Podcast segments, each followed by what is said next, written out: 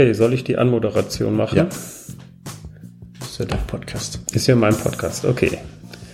Hallo, herzlich willkommen bei meinem Podcast bei der Hebelzeit. In meinem Podcast geht es darum, dass man Dinge einmal tut und immer wieder was davon hat. Und ja, diesmal mache ich mir wieder was anderes. Ich bin hier nochmal mit dem Steffen, den kennt ihr vielleicht noch aus dem Franchise-Interview. Und der hat mir mal eine kritische Frage gestellt, als wir in Wien auf dem Weg zum Franchise, zur Franchise-Messe waren. Und ja, deshalb übernimmt er diesmal das Ruder und interviewt mal mich. Ja, hallo zusammen. Wir legen direkt los. Wir haben uns in Wien auf einem ja, sehr modernen Weihnachtsmarkt eigentlich ähm, unterhalten über dein ja, so Steckenpferd kann man glaube ich sagen, nämlich Productized Service. Und ja, als wir uns darüber so unterhielten, kam auch so ein bisschen eine, eine bisschen kritische Frage von mir oder auch Verständnisfragen insgesamt. Und dann kam auf die Idee, das Ganze jetzt so mal umzudrehen. Und ich möchte direkt einsteigen. Productized Service. Was ist darunter zu verstehen? Nach meiner, ich sag mal, Line-Interpretation würde ich sagen, productized, also wie ein Produkt und Service aller Dienstleistung. Das heißt also eine Dienstleistung, die man als Produkt verpackt. Kann man das so sagen? Genau, im Grunde genommen geht es darum. Und der Unterschied zu einer klassischen Dienstleistung ist einfach, dass man eben immer wieder sozusagen dieselbe Dienstleistung erbringt, nach einem ganz festen Plan. Zum Beispiel in der Werbung ist es relativ unbekannt. Normalerweise macht eine Werbeagentur immer für jeden Kunden eine komplett eigene neue Kreation sozusagen. Und ähm, ja, ein Product Test Service kann man vielleicht, um es mal mit Mode zu erklären, äh, mit einem Maßanzug vergleichen. Es ist jetzt nicht die Hose von der Stange, es ist nicht ein reines Produkt, aber jeder, der zu einem Maßschneider geht und sagt, ich möchte eine Hose haben, der weiß, okay, unten zwei Beine, oben ein paar Knöpfe dran und äh, vielleicht noch ein paar Taschen. Das weiß er, aber es wird auf ihn maßgeschneidert. Und ein normales Produkt wäre halt sozusagen bei H&M die Hose und ähm, das, äh, wie heißt es, der reine Service wäre dann persönlich für ihn irgendwas Abgefahrenes zu entwerfen, was man halt höchstens in Paris auf so einer fetten Modenschau sieht. Also Einzelstücke, Kunstwerke, die man dann auch nur einmal herstellt. Und ein Schneider, der dir deinen Anzug macht, ist das nicht auch ein Einzelstück? Weil er passt es ja genau auf dich an. Aber das wäre ein Productized Service, also es ist auch jetzt keine komplett neue Erfindung. Äh, Lady Gaga, die sich ein äh, Kleid aus Schnitzeln zusammennähen lässt, das ist zum Beispiel kein äh, Productized Service mehr, das ist ein purer Service. Okay.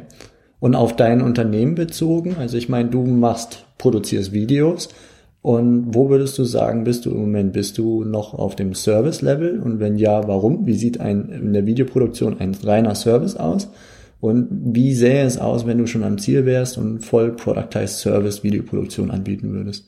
Ähm, also da ist es auch wieder das Einzelstück. Ich äh, überlege den perfekten Film, der nur zu dir passt. Das wäre wieder noch der pure Service. Also auch die ganzen Fernsehwerbespots, die ihr seht, das ist immer noch ein purer Service. Und was ich aber schon mache, ist, ich sage zum Beispiel, ich habe einen fixen Ablauf. Also jede Produktion bei mir läuft nach einem bestimmten Muster ab und auch mein Kamerasetup ist immer schon dasselbe.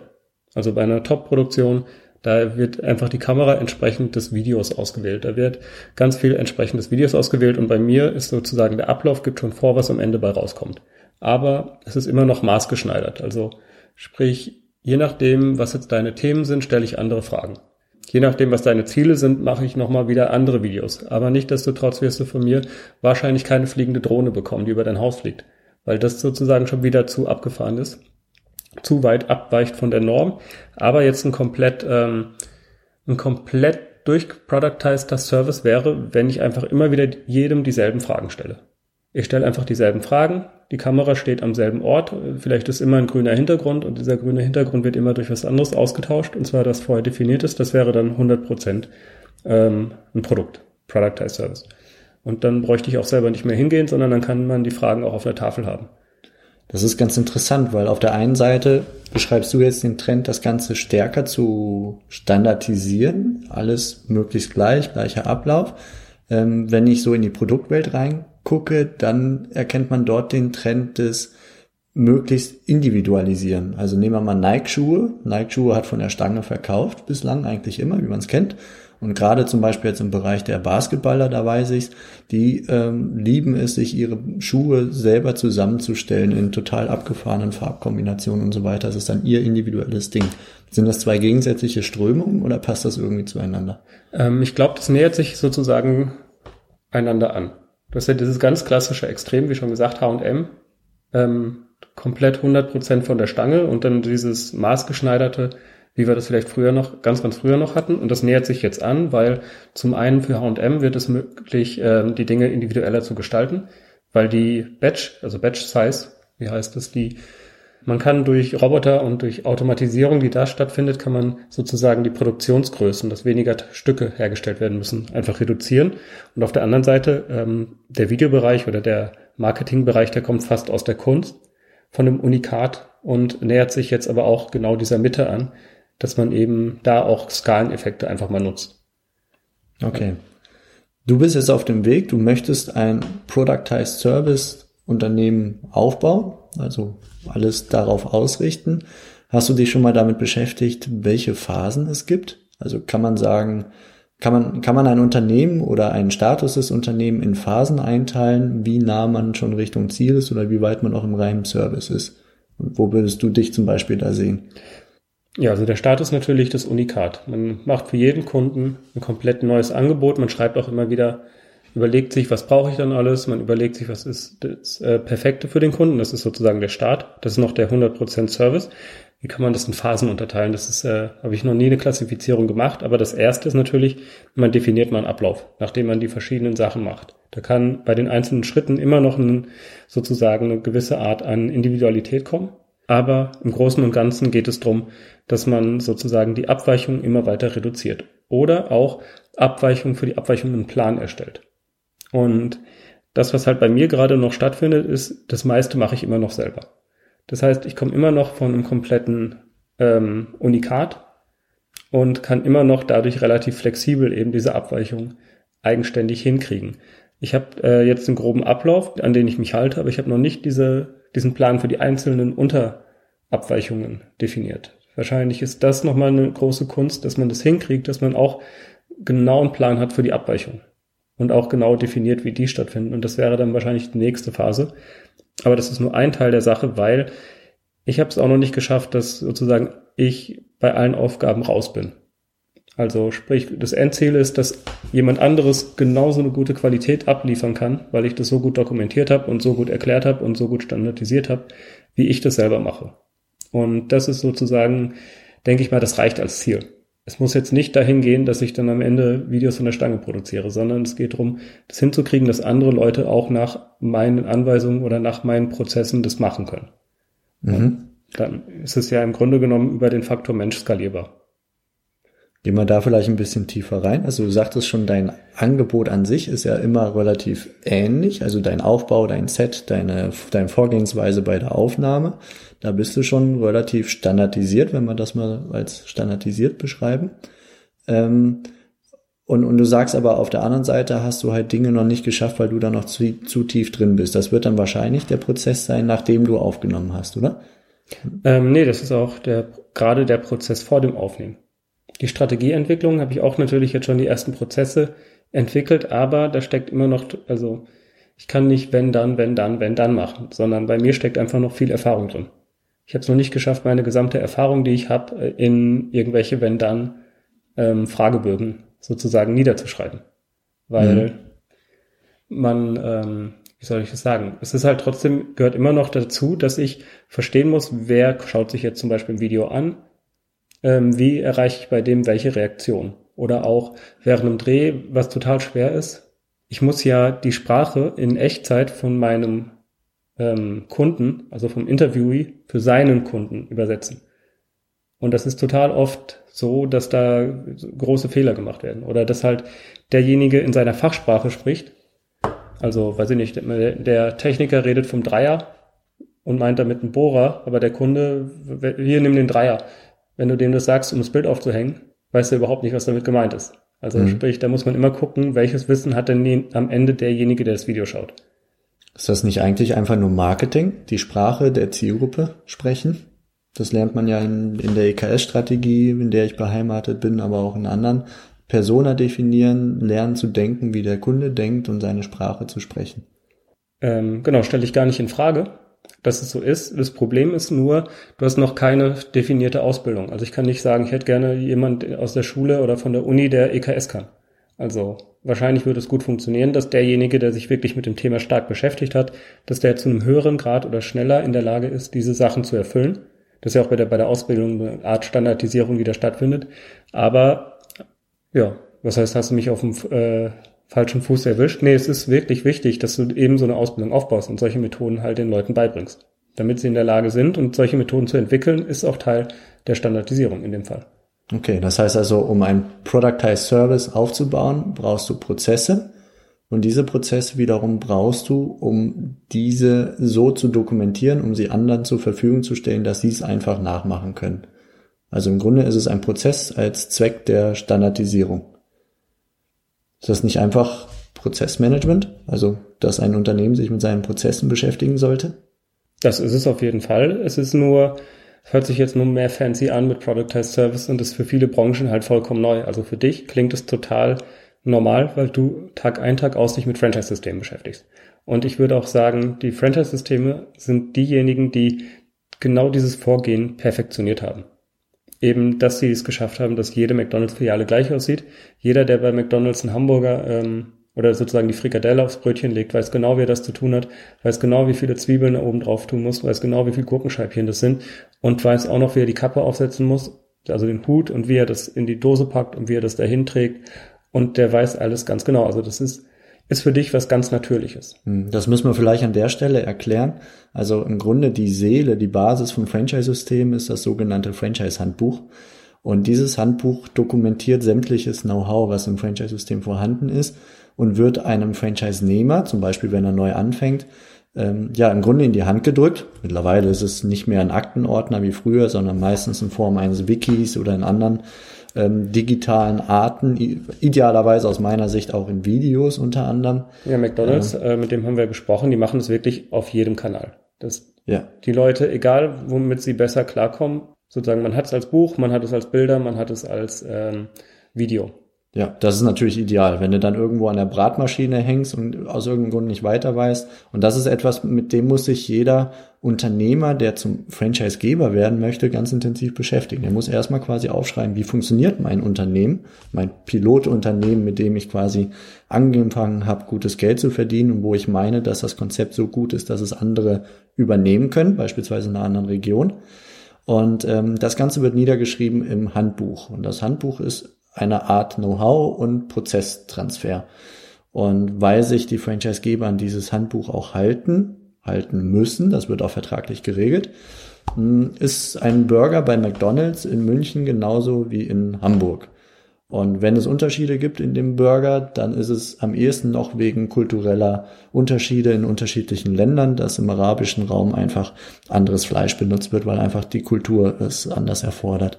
Also daher ähm, stimmt das schon, Franchise-Systeme sind durchprozessualisiert und es gibt mit Sicherheit andere Unternehmen, die, die einfach sich noch nie so wirklich Gedanken gemacht haben über ihre Prozesse. Ähm, was man da ja auch sagen muss, ist, gemessen an der Menschheitsgeschichte ist diese Idee noch total neu. Ich glaube, die erste McDonalds-Filiale wurde in den 70ern aufgemacht. Oder wann ging das überhaupt los? Ja, doch, da in der Ecke rum. Also in Deutschland, wenn mich nicht alles täuscht, war es, glaube ich, 1972, so um die Olympischen Spiele herum. Ähm, gehen wir ein paar Jahre vorher natürlich noch in Richtung USA. Dort äh, war McDonalds dann schon vorher unterwegs.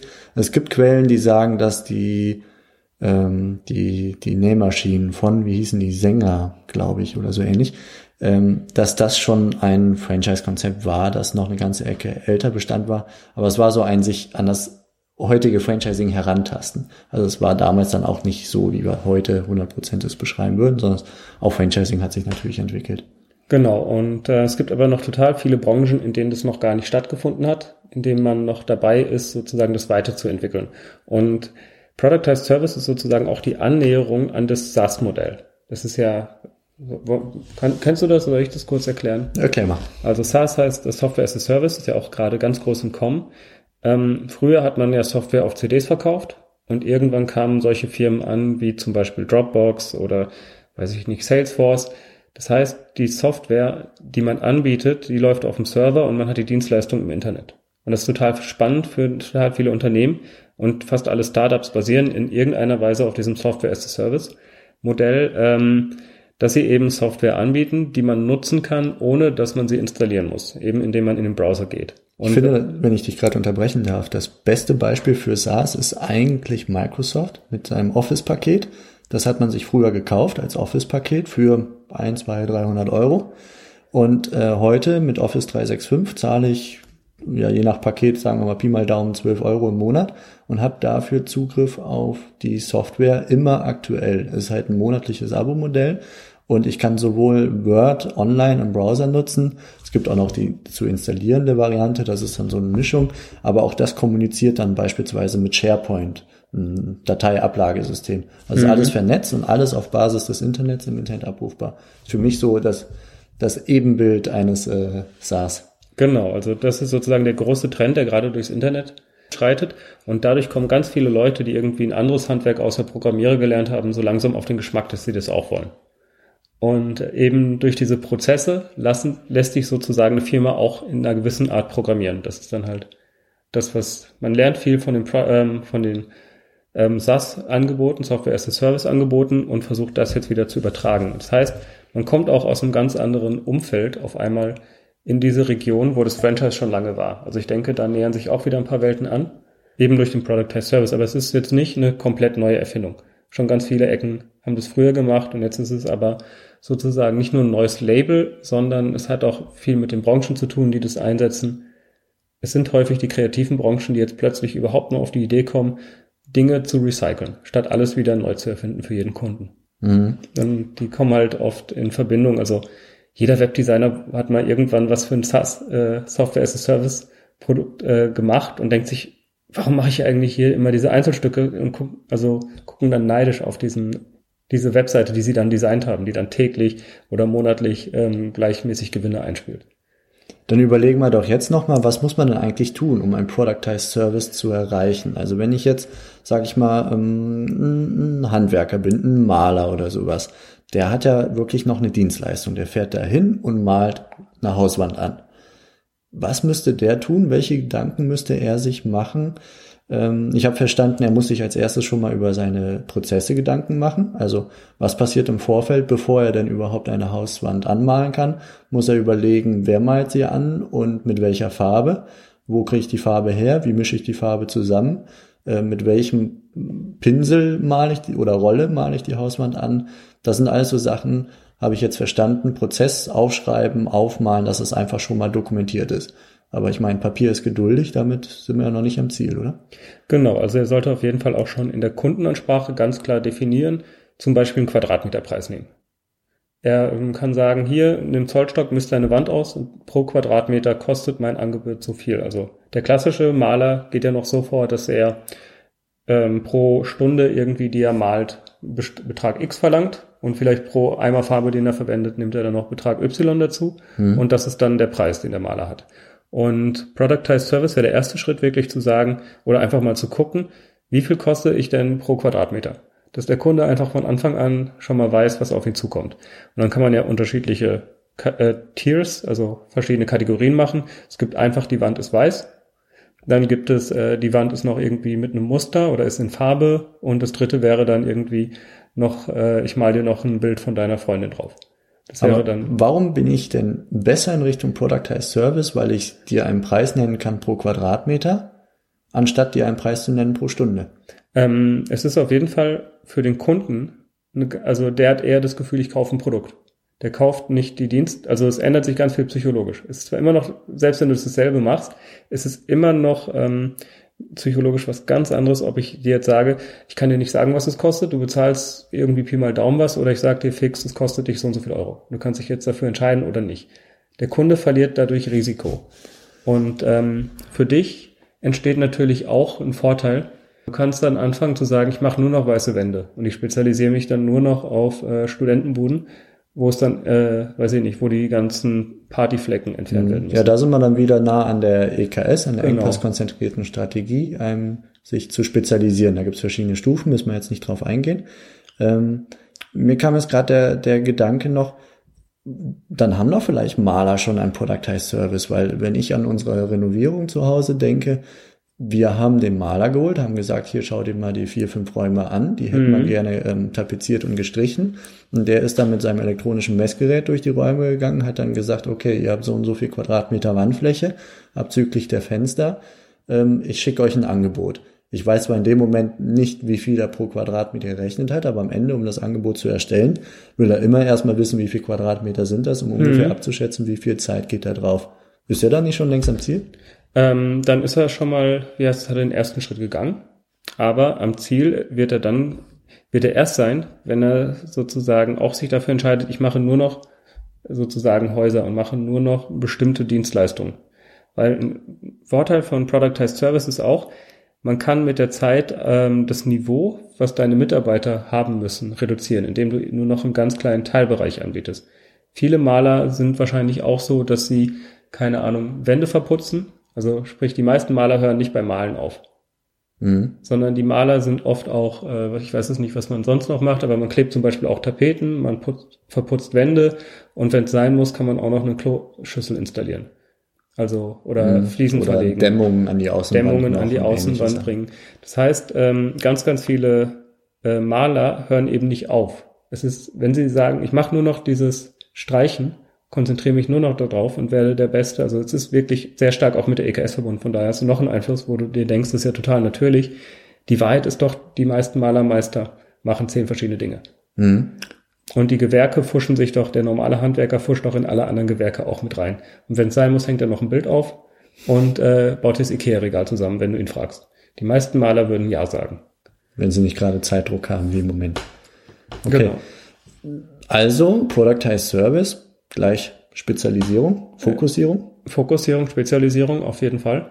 Wenn du das nicht machst, dann kannst du nicht in Richtung Productized Service gehen. Und jetzt muss man sich das wieder mal andersrum überlegen. Ähm, wenn ich der Maler bin, der auch verputzt, der auch Kloschüsseln anbringt und der auch, ähm, was weiß ich, Fliesen verlegt, dann ist mein Lager voll mit verschiedenen Resten, voll mit verschiedenem Zeug. Mein Auto ist nicht perfekt eingerichtet und ich habe auch lange nicht die Erfahrung, ähm, mit welcher Farbrolle ich wie schnell einen Quadratmeter machen kann weil ich mich eben nicht damit beschäftige, wie ich meine eigenen Abläufe für etwas ähm, sozusagen optimiere. Und unterm Strich wird aber derjenige, der sich auf dieses eine Thema fokussiert und konzentriert, immer entweder günstiger oder schneller sein als die Konkurrenz, Mhm. die einfach Okay. alles macht. Das heißt also, wir haben jetzt schon mal wahrgenommen, wir kümmern uns um unsere Prozesse, wir schreiben die auf, wir dokumentieren die, damit wir die an andere weitergeben können und wir fokussieren uns auf ein Spezialthema, damit wir da drin die Besten werden, also unseren Kunden den größten Nutzen in diesem, naja, sagen wir mal, in diesem Nischenbereich bieten. Ja, wobei wir natürlich jetzt wieder bei dem Thema sind, habe ich als Kunde Bock, dass ich äh, fünf verschiedene Dienstleister bei mir in die Bude hole. Das heißt, da ist wieder der Meta-Anbieter, ähm, in dem Fall der Meta-Anbieter, der eine Riesenchance hat, der nämlich, so, ähm, wenn es dann diese Productized Service gibt, kann es wieder die Agentur geben, die dafür verantwortlich ist, das zu koordinieren. Das ist der Architekt. Das könnte der Architekt sein. Oder der Innenarchitekt oder sonst irgendwas. Genau. Der kann dann aber auch sagen, ich habe hier die fünf Dienstleister, da weiß ich genau, der macht das, der macht das, der macht das und ich buche das einfach in meiner, vielleicht gibt's dann irgendwann auch die Plattform für die Heimwerker, dass man dort einfach wie bei die Sims, man richtet das Haus ein wie bei die Sims und dann drückt man auf Bestellen und dann rennen die fünf äh, Firmen los und machen das. Kann ja sein, dass wir in Zukunft dann auch dahin kommen. Aber Okay. auch das ist nur dann möglich für den, äh, für den Architekten, wenn erstmal die erste Phase durchgelaufen ist, dass es wirklich Handwerker gibt, die sich auf bestimmte Bereiche spezialisiert haben. Ich glaube, unterm Strich ist es dann trotzdem deutlich günstiger und die Qualität ist besser für denjenigen, der eben diese fünf Spezialisten bucht, plus die Koordinationskosten in Kauf nimmt. Was braucht man dann noch? Wo hängt es zum Beispiel bei dir, beziehungsweise wo kann es noch bei dem Malermeister hängen, um am Ende zum Ziel zu kommen und zu sagen, jetzt habe ich ein Productized Service? Weil irgendwann müssen wir ja ein klares, messbares Ziel haben, wo wir sagen, jetzt sind wir da. Genau, also ähm, ich glaube, wichtig ist für ein Productized Service, dass man das so weit aufgebaut hat, dass man selber sich daraus verabschieden kann. Also solange man immer noch selber verantwortlich ist dafür, dass es funktioniert, also wenn es von der individuellen Spezialfähigkeit abhält, dann ist man, glaube ich, noch nicht so weit, Productized Service zu haben. Es ist auch wichtig, dass man ähm, die Kommunikation in irgendeiner Weise gut organisiert. Also, dass man auch für, oder das ist bei mir auch eine Riesen-Challenge, Kommunikation mit den Kunden so hinzukriegen, dass sozusagen die richtige Person im richtigen Moment das Richtige weiß. Aber Mhm. vielleicht äh, bin ich jetzt auch wieder zu sehr in meinem eigenen Fall. Vielleicht ist es auch möglich, wirklich als Individuum schon mal einen Productized Service an den Start zu bringen. Man kann es halt nur skalieren, wenn man es schafft, sich selber zu verabschieden. Das sind halt vielleicht zwei verschiedene Themen. Einmal der Productized Service geht wahrscheinlich auch individuell, indem man einfach sagt, ich bin das, bin der eine Malermeister, der ähm, der Beste ist im Weißstreichen und ich mache nichts anderes, aber dafür bester Quadratmeterpreis und so schnell wie kein anderer. Ich verkaufe dir die weiße Wand. Ich verkaufe dir die weiße wirklich Wand. den Nutzen, das Ergebnis, schönes Haus, weiße Wand. Und zwar vielleicht sogar ähm, darauf spezialisiert, dass ich das mache, während du noch die Kartons rausträgst, äh, ist die Wand weiß und wenn der nächste einzieht, ist alles vom Tisch. Kann ja sein, dass man sich wirklich darauf spezialisiert hat und auch nur an einem Wochenende arbeitet, aber da drei Wohnungen durchkriegt, weil Mhm. man so gut ist. Und Weiß dann ist meine Farbe noch äh, ganz speziell, dass alles abperlt und die Wand deutlich Genau. länger noch weiß bleibt. Irgendwie sowas. Dann habe ich ein super Produkt im Sinne von Und es stinkt nicht. Kundennutzen. Ja. Genau, also darauf konzentriert, spezialisiert. Es kann sein, dass man da ähm, als Einzel- Ein-Mann-Team schon einen Productized Service anbieten kann. Und dann ist vielleicht eher mein Ego-Ding oder mein, äh, meine Challenge. Wenn man das nämlich geschafft hat, dass man das Produkt gut hinkriegt, dann steigt irgendwann die Nachfrage. Und ich glaube schon allein daher kommt irgendwann ähm, sozusagen das Ziel, dass man das über andere Menschen skaliert. Mhm. Wenn Okay. man sich immer weiter spezialisiert, wird man ja, wie nennt man das, magnetisch für Kunden? Nein, wie nennt die EKS das?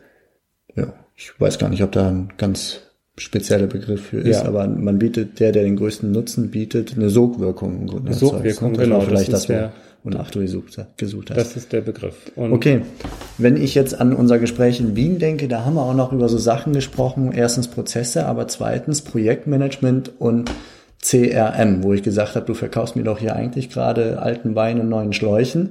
Du nennst es Productized Service, aber im Endeffekt sprechen wir doch nur vom Projektmanagement und ein vernünftiges CRM aufbauen.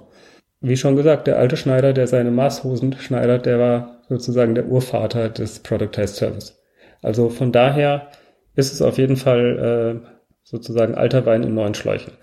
Nichtsdestotrotz kommen für ganz viele Unternehmen einfach mal wieder neue Herausforderungen, die früher auch gar nicht möglich waren.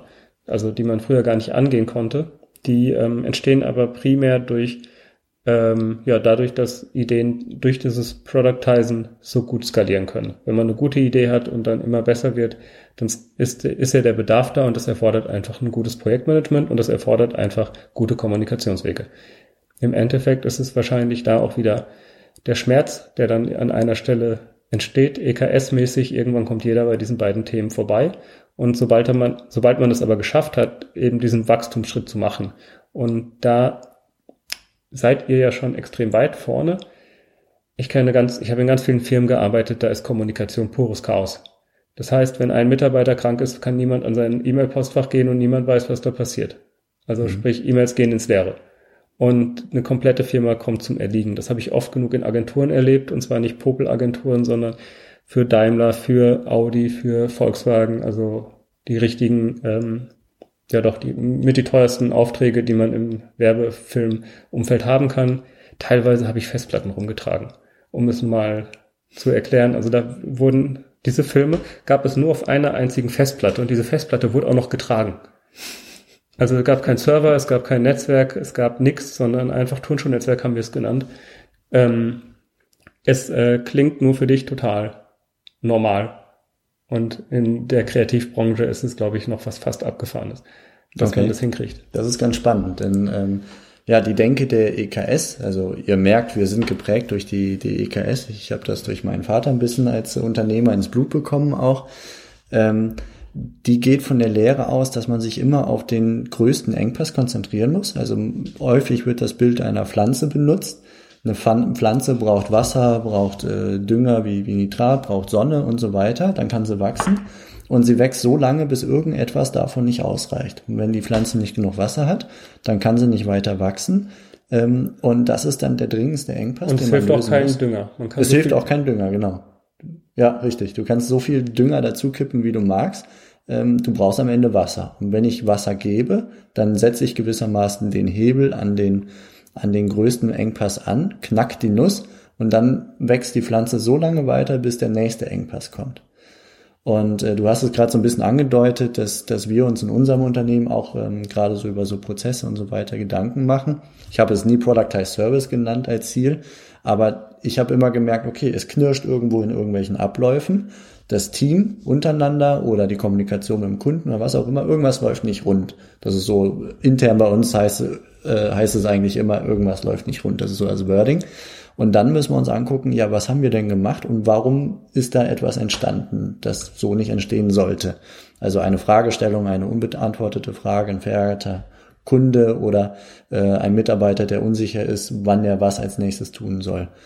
Und ja, wie wir da vorgehen, ist im Grunde, ich lasse mir das erzählen von, von den verschiedenen Parteien, Leuten, Beteiligten und versuche daraus ein Gesamtbild ähm, zu machen, auch grafisch. Ich nutze dafür die, die Sprache der, der BPMN, Business Process ähm, Management Notification, glaube ich. Ja, was auch immer es im Detail heißt, aber BPMN als Kürzel.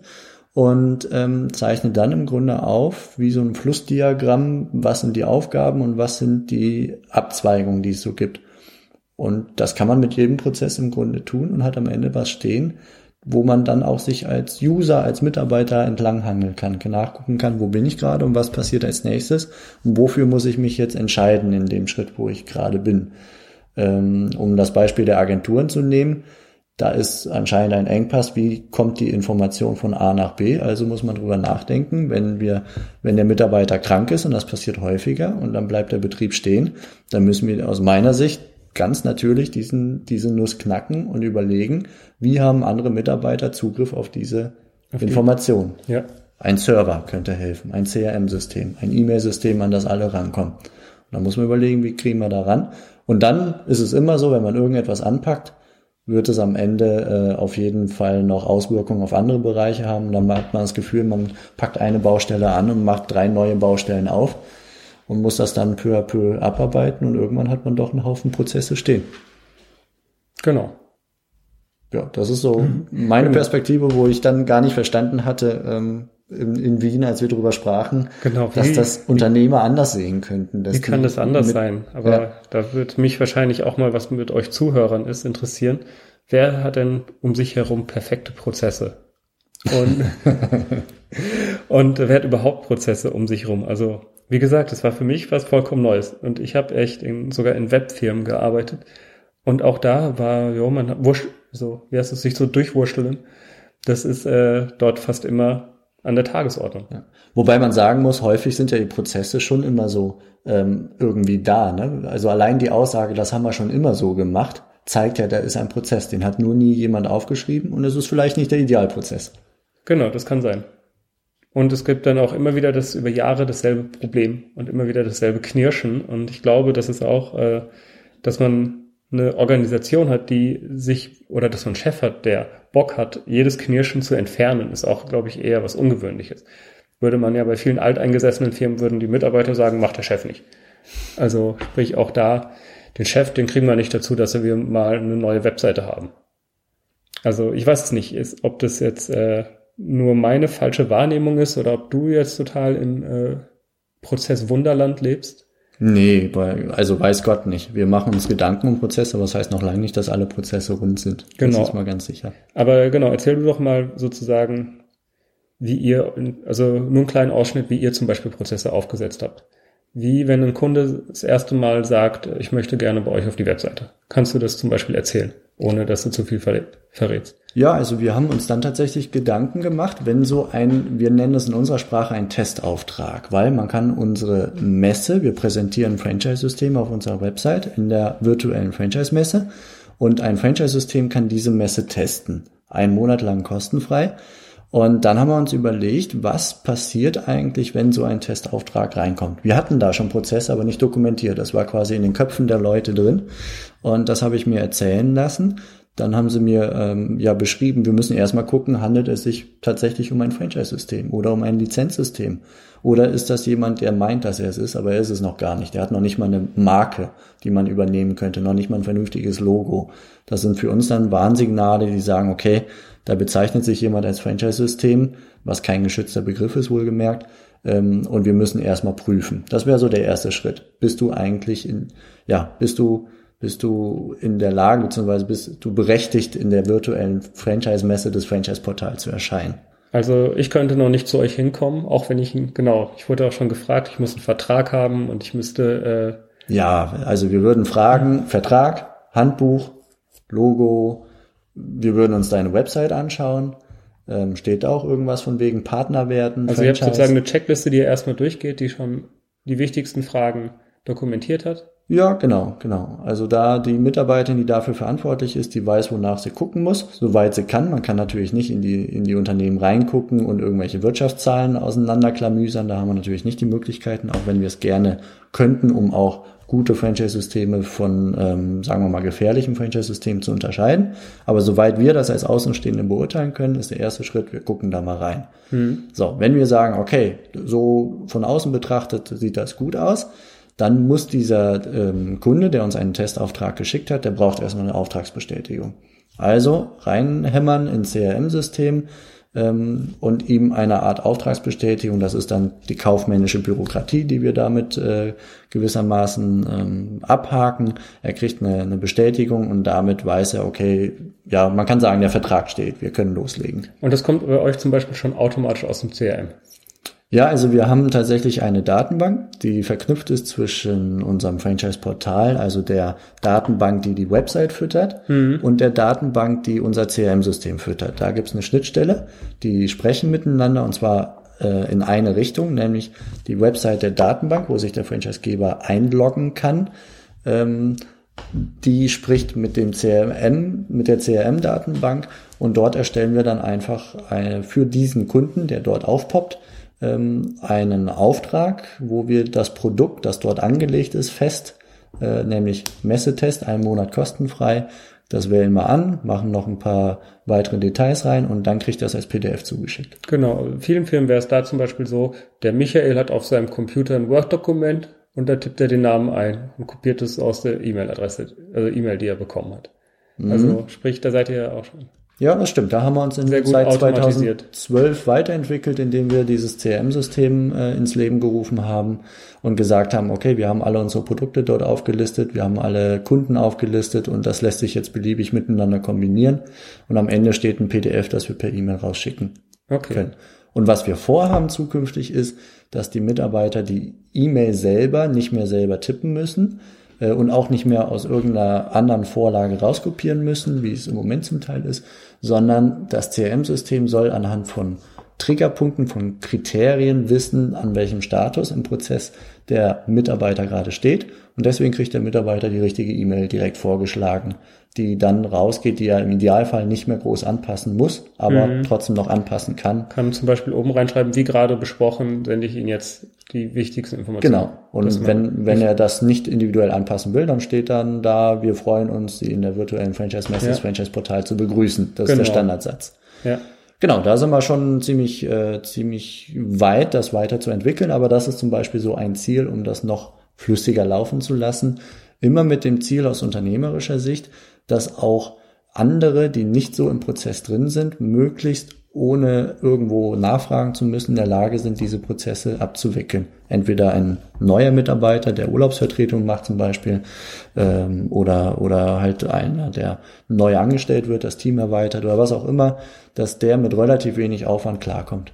Genau, und dann habt ihr noch als wichtiges Tool auch Trello dabei. Da schiebt ihr die Karten von verschiedenen Phasen und habt definiert, Richtig. die Verantwortung übergeben. Das ist total neu bei uns. Also ich habe diesen Prozess definiert. Wir haben jetzt gerade nur einen ganz, ganz kleinen Ausschnitt von diesem gesamten Testprozess äh, besprochen. Der geht noch eine ganze Ecke länger. Genau, die Bilder müssen noch eingereicht werden. Und, Richtig, äh, der Franchisegeber bekommt eine Art Checkliste, was sind die nächsten Schritte, bis er online gehen kann. Das sind fünf verschiedene Schritte. Der kriegt noch eine Rechnung für das Startup-Paket, was er braucht, damit der Messestand schön ausschaut mit Video und so weiter.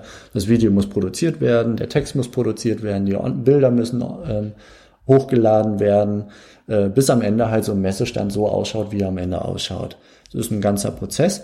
Und ähm, jetzt ganz, ganz neu, also da sprechen wir wirklich von ein, zwei Monaten, die, die das her ist, dass wir es, eigentlich Anfang November haben wir es etabliert und zwei Monate haben wir ungefähr daran gearbeitet, dass wir diesen Prozess im Grunde in Scheiben geschnitten haben. Jede Scheibe ist in Trello eine Spalte ähm, und jeder Kunde mit einem Testauftrag ist eine Karte in Trello. Können wir einfach voraussetzen, dass man Trello kennt? Ähm, ja, man hat äh, wer es noch nicht kennt, da habe ich nochmal schnell einen Workshop zu meinem Personal Trello äh, gedönst, aber ich weiß es nicht. Ähm, wie, wie kann man Trello schnell erklären? Man hat einfach Karten, die man sozusagen wie an der Pinnwand von einer Spalte zur nächsten schiebt. Ja, Und die Spalten haben Titel. Trello ist ein Software as a Service. Ich logge mich ein online am Browser und ja, man kann sich das vorstellen wie so eine digitale Pinnwand. Oben an die Pinnwand mache ich Spalten rein, die ich alle einzeln benenne. Das sind die Trello-Spalten, das sind die einzelnen Phasen in unserem Prozess. Und das Post-it, das ich da drauf klebe, das ist das Kärtchen pro Kunde, pro Testauftrag. Und dieses Kärtchen wandert von links nach rechts durch jede Spalte durch. Das ist jede Phase im Prozess. Genau, so ein bisschen ähm, an Kanban eingelegt oder an Scrum. Das sind so Ja. zwei verschiedene andere Methoden, die aber im Grunde, das heißt im Grunde genommen, die ähnlich aussehen. Bei euch ist es aber, ist der Prozess halt noch viel aufwendiger. Oder Ja. dadurch aber auch viel definierter. Hm, Genau, es ist lin li- aber linear, relativ linear. Es gibt Genau. ein paar Abzweigungen, aber der Grundprozess ist, erst wenn eine Phase abgeschlossen ist, und da ist in jeder Karte auch eine Checkliste mit vier, fünf, sechs Punkten drin, dann muss ich gucken, okay, habe ich das Logo geprüft, habe ich die Website geprüft, äh, ja, es ist ein Franchise-System, hat er die Auftragsbestätigung, seine Zugangsdaten gekriegt. Wenn das alles passiert ist, check, check, check, check, dann kann das in die nächste Spalte und dann kommt auch die nächste Checkliste zum Tragen. Und, Und dann- auch dann weiß der Mitarbeiter wieder, was zu tun ist, weil er die Checkliste wieder abarbeitet. Genau, und dann habt ihr sozusagen auch in der ersten Checkliste als letzten Punkt einen neuen Mitarbeiter übergeben. Theoretisch. Ja, genau. Also Übergabe bei, bei einer Übergabe hast du recht. Also äh, am Anfang geht es darum, die Datenbank mit Daten zu füllen über das Franchise-System. Das ist der erste Schritt in unserer äh, äh, ihre nächsten Schritte bis zum bis zum Messestand. Und ab einem gewissen Zeitpunkt wechselt das dann quasi von dem Thema Datenbank, wo eine Mitarbeiterin für zuständig ist, zum Thema Messestandgestaltung, also stark in Richtung, jetzt gehen wir bald online. Und dafür ist dann wiederum eine andere Mitarbeiterin zuständig. Und das machen wir intern tatsächlich so, dass diese Trello-Karte einen anderen Verantwortlichen kriegt. Also da wird jemandem anderen dieser Hut aufgesetzt. Der alte geht quasi aus der Trello-Karte raus, wird als Mitglied der Karte rausgenommen und dafür wird dann eine neue Person als Mitglied reingenommen. Und die arbeitet sich dann mit dieser Karte weiter vorwärts, bis am Ende quasi die Mail rausgeht an den Kunden. Hallo, du bist jetzt online, wir freuen uns sehr und äh, wünschen dir quasi viel Erfolg äh, jetzt beim Generieren von Leads, also sprich von Franchise-Interessenten, die über, ähm, über die Übernahme eines Franchise-Konzeptes sich selbstständig machen wollen. Ja, das ist auf jeden Fall schon mal ein extrem äh, ausgeklügeltes System, auch wenn das sozusagen noch händisch passiert. Aber wahrscheinlich ist es gar nicht so schlimm, dass es am Ende beim letzten Schritt nochmal die Karte weitergelegt wird. Also die Frage ist, hast du dir das selber ausgedacht oder wo, wie bist du auf das System gekommen?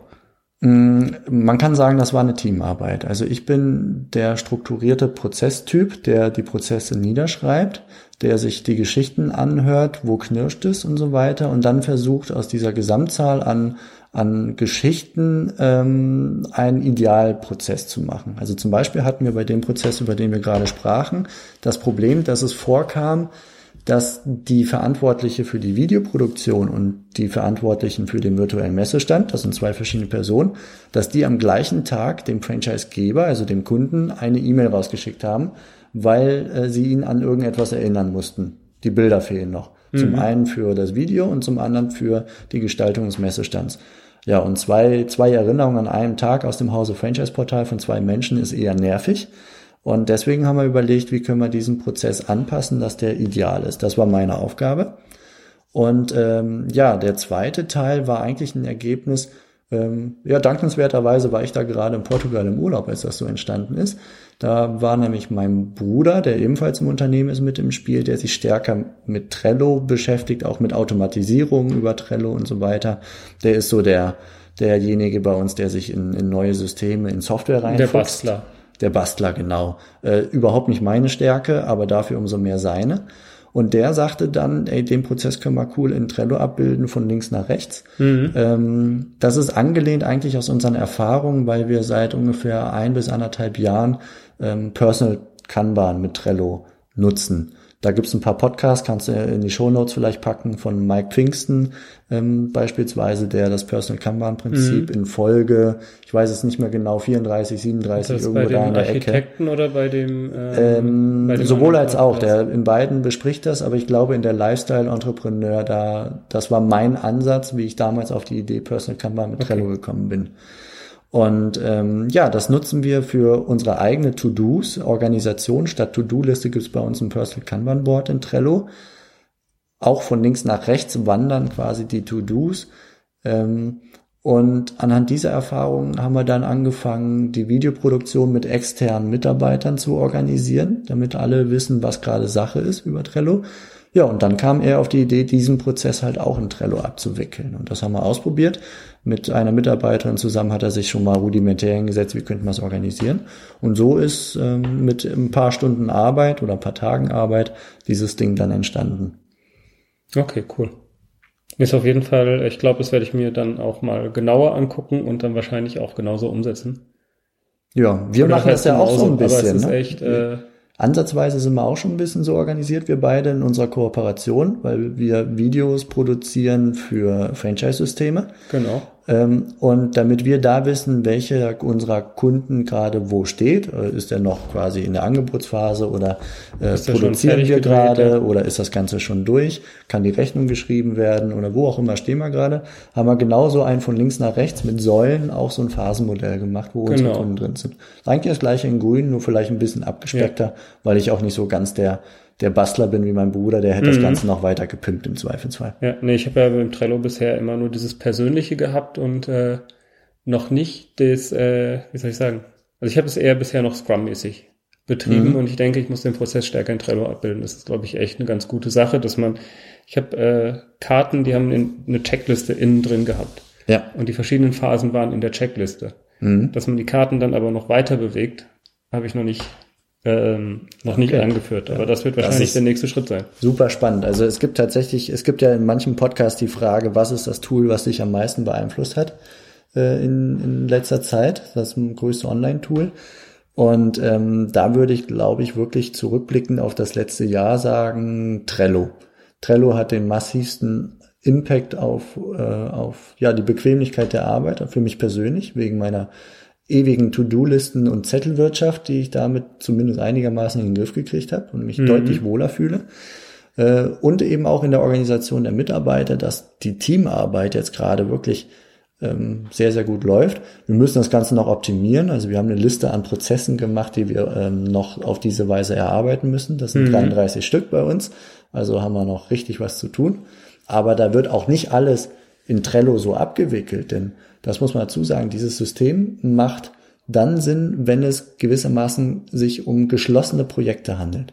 Wenn man von, vom Startpunkt an einen Endpunkt ähm, gehen möchte. Der Startpunkt ist ganz links und der Endpunkt ist ganz rechts. Da ist so eine Produktion von etwas ein passendes Beispiel. Produktion von einem Video, Gestaltung eines virtuellen Messestands, ja, ja. der dann online geht, das macht Sinn. Andere Prozesse sind halt so laufende Prozesse, weniger mit Start und Endpunkt. So ähm, wie Umsatzsteuererklärung abliefern. Ja, könnte Wobei, man. da hat man wieder ja. feste Schritte. Man kann den Trigger an einem bestimmten Tag setzen und dann schiebt man die Karte von A nach B. Das stimmt, aber. Ja, könnte man theoretisch abwickeln, aber es lohnt sich nicht für alles. Und häufig können wir sagen, dass einzelne Sachen einfach auch in dem normalen per individuellen Personal Kanban, also dem ja. Ersatz der To-Do-Liste, dass das dort reicht, wenn sich der betroffene Mitarbeiter dort ein Kärtchen in sein Personal Kanban packt.